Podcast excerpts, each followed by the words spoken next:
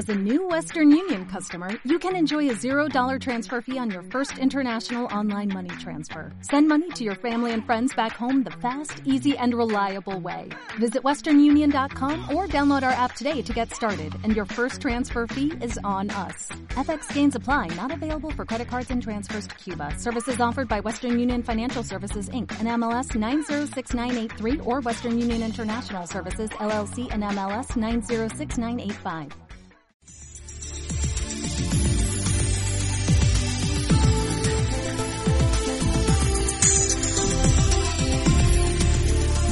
Radio oyentes.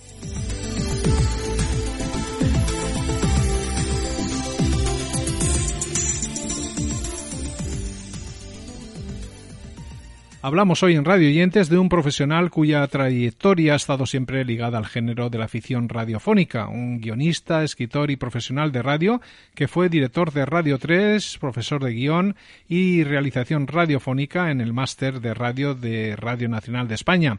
Nos referimos a Federico Volpini, un profesional que inició su carrera en Radio Peninsular de Madrid en el año 74, pasando en el 76 a colaborar con Ramón Trecet en Radio Nacional de España en su programa Diálogos con la Música Posteriormente, en el 78, pasó a Radio Juventud de Madrid, donde creó y dirigió Juventud y Pitanza, un espacio en el que se daban instrucciones a la audiencia para preparar un plato en tiempo real, sazonado con música e historias. Así nació su afición por estos géneros. Yo, eh, cuando era niño, era un oyente acérrimo de las ficciones radiofónicas. De hecho, siempre he defendido que no hay espacio mejor para la ficción que la radio. Tú vas al cine y lo que ves pues te puede convencer o no y sobre todo te está robando la posibilidad de participar directamente de verdad en ello.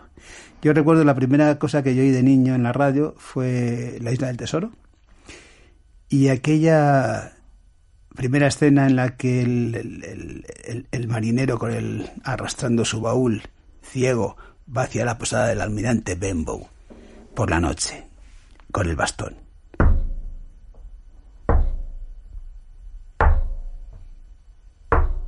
se me quedó para toda la vida. Su carrera ha estado principalmente centrada en Radio 3, donde ha colaborado en programas míticos como Caravana de Hormigas, Tiempos Modernos, Tierra de Nadie y muchos más, siempre con esa tendencia hacia la ficción en radio con la que en 1998 ganó el premio Italia 14 a la mejor serie de ficción radiofónica por su trabajo en Herederos del Tiempo. Así nos cuenta cómo fue su primera experiencia con el radioteatro hace ya muchos años en una emisora. Un día me invitaron a ver un, audiodrama, un, radioteatro, en una emisora cerca de mi casa.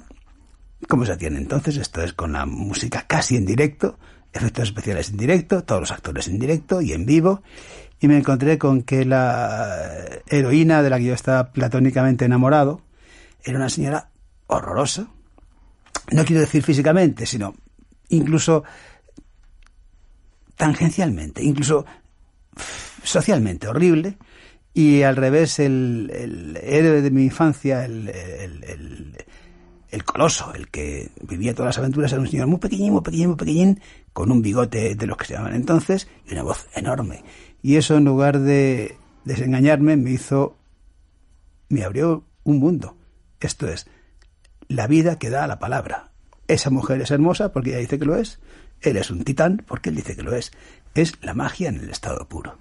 Y a partir de eso nació mi afición absolutamente desmedida por lo que es la ficción radiofónica y que en un escenario, que es lo que es audiodrama, pues asistes a algo en lo cual tú ves que no es posible porque la gente está leyendo, físicamente, claramente leyendo, y sin embargo te va metiendo en un mundo mágico, en una burbuja, en el que a los cinco minutos, ¡paf! Haya sucedido algo y estás viviendo desde dentro unas aventuras. La apuesta por el drama radiofónico hizo que en su etapa como director de Radio 3 apostase por la vuelta de la afición a la emisora y otros contenidos innovadores con la puesta en antena del serial Cuando Juan y Tula fueron a Siritinga de Carlos Faraco, entre otros muchos espacios dramatizados, todo ello como una propuesta alternativa a una programación exclusivamente musical. Esta es su opinión sobre esta magia de la radio que tanto nos fascina. La magia de la radio es que se genera en el tiempo, se va generando un espacio, se va generando una profundidad, un movimiento y una historia que transcurre en ese tiempo. Y eso sobre un escenario de verdad es otra manera de vivir la magia. A lo largo de su trayectoria profesional también colaboró con el programa Historias de Juan José Plans y puso en marcha en la Casa Encendida de Madrid junto a Radio Nacional la serie de audiodramas en directo Radioteatro Piezas, aunque posteriormente se prejubiló en su trabajo en Radio Nacional en el año 2008, aunque hay que decir que actualmente participa en la iniciativa Audiodrama Colectivo, que programa radioteatros de cara al público, mientras sigue colaborando en el espacio semanal de radioteatro Letras Movedizas de M21 Radio. Así son algunas de sus disparatadas funciones, en este caso muy al estilo de la obra de los hermanos Marx. 7 de enero de 1791. La Asamblea Constituyente francesa crea las patentes de invención. Buenos días. Muy buenos. ¿Qué deseaba usted? Verá usted, yo venía a registrar una patente de invención. ¿Cómo me ha dicho? He dicho, Buenos días. Verá usted, yo venía a registrar una patente de invención. No, ya, sí, eso lo he oído, pero no tengo ni idea de lo que está usted hablando. ¿Lo ha hecho usted antes? No. ¿No lo ha hecho antes? Jamás. Es que verá, es la primera vez que viene alguien a registrar una... ¿Una, una que ha dicho? He dicho una patente de invención. Es la primera vez que viene alguien a registrar una patente y, francamente, no sé dónde enviarle. Pues naturalmente que es la primera vez que viene nadie a registrar una patente. Es que esa es mi invención. Yo quiero registrar una patente de una idea estupenda, que es, en definitiva, justo esa, crear una patente de invención. ¿Me diga? Digo que esa es la idea, crear una patente de invención, y vengo a registrarla antes de que me la quiten. ¿De que le quiten qué? ¿La patente? ¿Cómo van a quitarme la patente si aún no está patentada? Por eso vengo, hombre. Vengo a patentar la idea para que sea mía. Pero, ¿Cuál es la idea? Pues crear un registro donde la gente pueda patentar sus inventos. ¿Y qué quiere que haga? Quiero que la registre. ¿Que, la registre dónde? En el registro de patentes, hombre. Pero si es que el registro de patentes no existe. Pues claro, ya lo sé, y a eso he venido. A patentar la idea. Pero ¿cómo va usted a patentar la idea de crear un registro si no existe registro de patentes de ideas? ¿Se da cuenta? Un registro de patentes de ideas es algo imprescindible. Sí, pero no lo hay. Pues a eso vengo yo, a registrar mi idea para que pueda haber registro de patentes de forma que estimule la invención. ¿No lo comprende? Es algo muy loable, pero ¿por qué no me la deja y vuelve usted mañana? ¿Por qué no dejo qué? Su idea de un registro. ¿Cómo voy a dejarla si aún no está registrada? ¿Y cómo la registra si registro no hay? ¿Y cómo lo va a ver si el registro es la idea que vengo a patentar? ¿Y cómo va a lograr patente de esa idea si se niega a dejar la idea de un registro hasta haber patentado la idea de crearlo? Pero esto es inaudito. Esto es incomprensible. Aprovecharse de mi idea. Eso, eso es lo que quiere el Estado. Vaya usted a registrar a su casa de usted. Tendrá noticias mías. Por ahí se va a París. Habráse visto. ¡Fierabrás! ¡Mentecato! ¡Oficinista! Dentro de Audiodrama Colectivo, Volpini se ha rodeado de profesionales como César Gil, actor, director de teatro, profesor y guionista, Isabel Ruiz, conocida por sus trabajos en Tres en la carretera, La telaraña, Un espacio con jazz y El monotemático. Gema Bentín, licenciada en periodismo, es otra de las personas que también trabaja con Volpini en esta iniciativa. Ella es licenciada en la Universidad Complutense de Madrid en la modalidad de periodismo y doctora en ciencias de la información.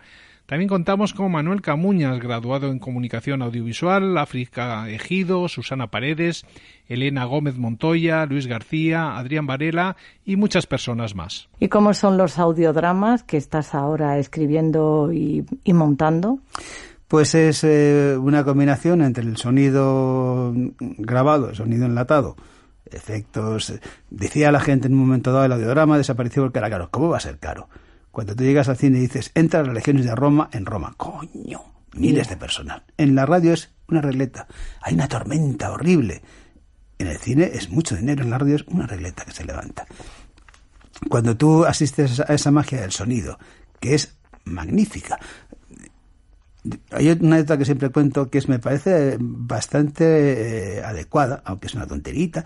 Tú imagínate que estamos un grupo de personas por la noche, en una casa perdida en el campo. Todos somos modernos, fantasmas. ¿A quién le da miedo eso hoy en día? Empieza a contar cuentos de miedo. A los tres minutos, cinco como máximo, todo el mundo está jajaja, ja, ja, pero mirando a la puerta. Si al otro lado se oye, todos saltan. Eso es la magia de la radio, que no lo puede dar probablemente ningún. Eh, la literatura es maravillosa, tiene su tempo, la radio es el tempo que decide quién está enviando ese mensaje. Volpini ha escrito, entre otros, un interesante libro que describe el proceso de creación radiofónica desde la concepción de la idea hasta la planificación del programa.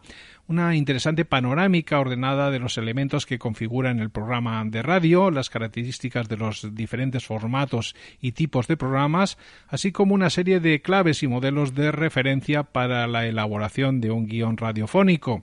Así ve Volpini su relación con los más pequeños. he estado Hace un par de años publiqué una novela juvenil y entonces me han llevado por muchos colegios, institutos, a veces en la edad que se supone que es el público objetivo para esa novela y a veces más pequeñitos. Y mi sorpresa es que los niños muy pequeñitos, 11, 12, 13 años, entran en la propuesta con mucha facilidad y además yo les obligo siempre, les obligo, les invito de esa manera que, invitan los adultos. Es, ¿Hay los voluntarios? Silencio, tú, tú y tú, tú y voluntarios. Los sacamos, les hacemos mm, interpretar unos papeles y se ríen como tontos. Yo creo que de verdad el, el audiodrama, el, la ficción para los niños es una, es una parte de su menú vital que se les ha hurtado y que no debería hurtarse a nadie. Es lo que te da la vida. Un profesional, Federico Volpini, que no podía faltar en nuestros radioyentes porque siempre ha apostado por recuperar para Radio 3 otros contenidos sin descuido de la música, siendo el responsable de la puesta en marcha de espacios como la Estación Azul, el Séptimo Vicio de Javier Tonentino o el Monotemático, y habiendo impulsado la producción de seriales y dramatizaciones como El Corazón de las Tinieblas, cuando se cumplía el centenario de la publicación de la novela de Joseph Conrad. Así suenan algunas de sus propuestas. Perdone, perdone, ¿es este el cóctel de esta noche? Algo así debe ser, porque está todo el mundo revuelto. Pero eso es por la gente. ¿Viene usted a menudo? Casi todos los días. ¿Y usted? Muy bien. ¿Y usted? Aquí, escondida detrás de este florero. Ya me decía yo que era muy raro que este florero hablase. Dígamelo usted a mí. Llevo 14 horas intentando hilar conversación y no responde. ¿Y no responde quién? Su señora de usted, que está conmigo. Pero si soy soltero. Pues por eso será por lo que no responde. Hablando de otra cosa, ¿usted es de aquí? ¿De, de aquí? De, de, de, de, esta ciudad? No, de este cuarto. La verdad es que sí. Dejamos por hoy nuestro radiovivientes que ha estado dedicado a este radiofonista fascinado por los seriales que sigue apostando por este género que tanta vida le dio a la radio. Recordar que los audios aquí escuchados los podéis ampliar desde los enlaces que os dejamos en las notas de nuestro podcast, especialmente ese espacio que se emitió por Radio Clásica llamado Radiofonías que presentaba Ana Vega Toscano, que nos ha servido de ilustración, un gran programa que consideraba la radio como medio de expresión artística, cuyas ediciones las podéis escuchar en los enlaces que os dejamos mientras nosotros preparamos una nueva edición de nuestro podcast.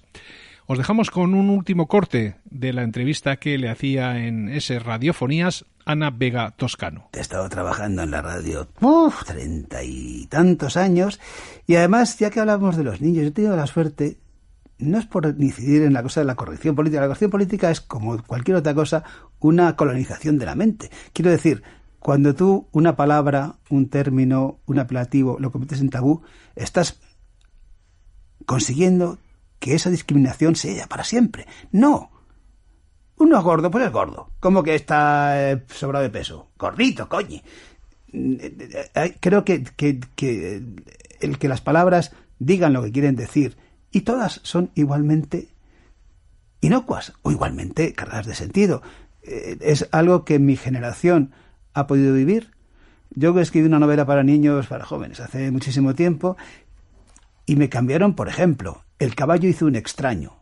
El caballo hizo un extraño movimiento, ¿no? Un extraño es una cosa concreta, es algo que hace el caballo cuando se asusta. Un extraño movimiento no es nada. Estás quitando, le, das, le, le quitas al niño, al adolescente, a la persona humana en general, la posibilidad de descubrir cosas nuevas. Yo recuerdo cuando de niño leí en Julio Verne Grisú. Vas al diccionario, un gas que mata, caramba, un gas que mata.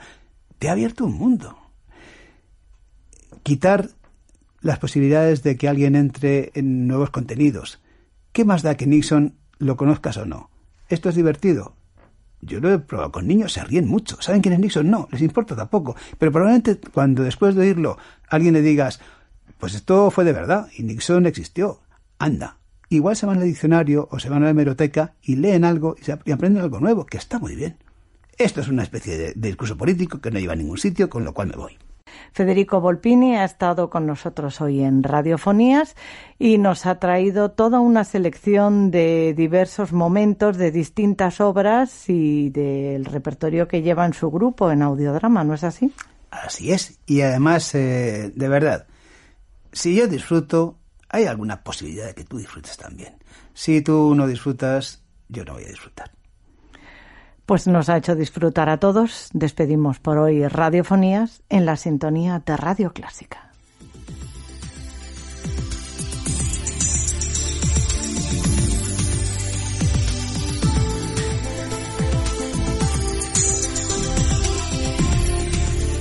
radioyentes.com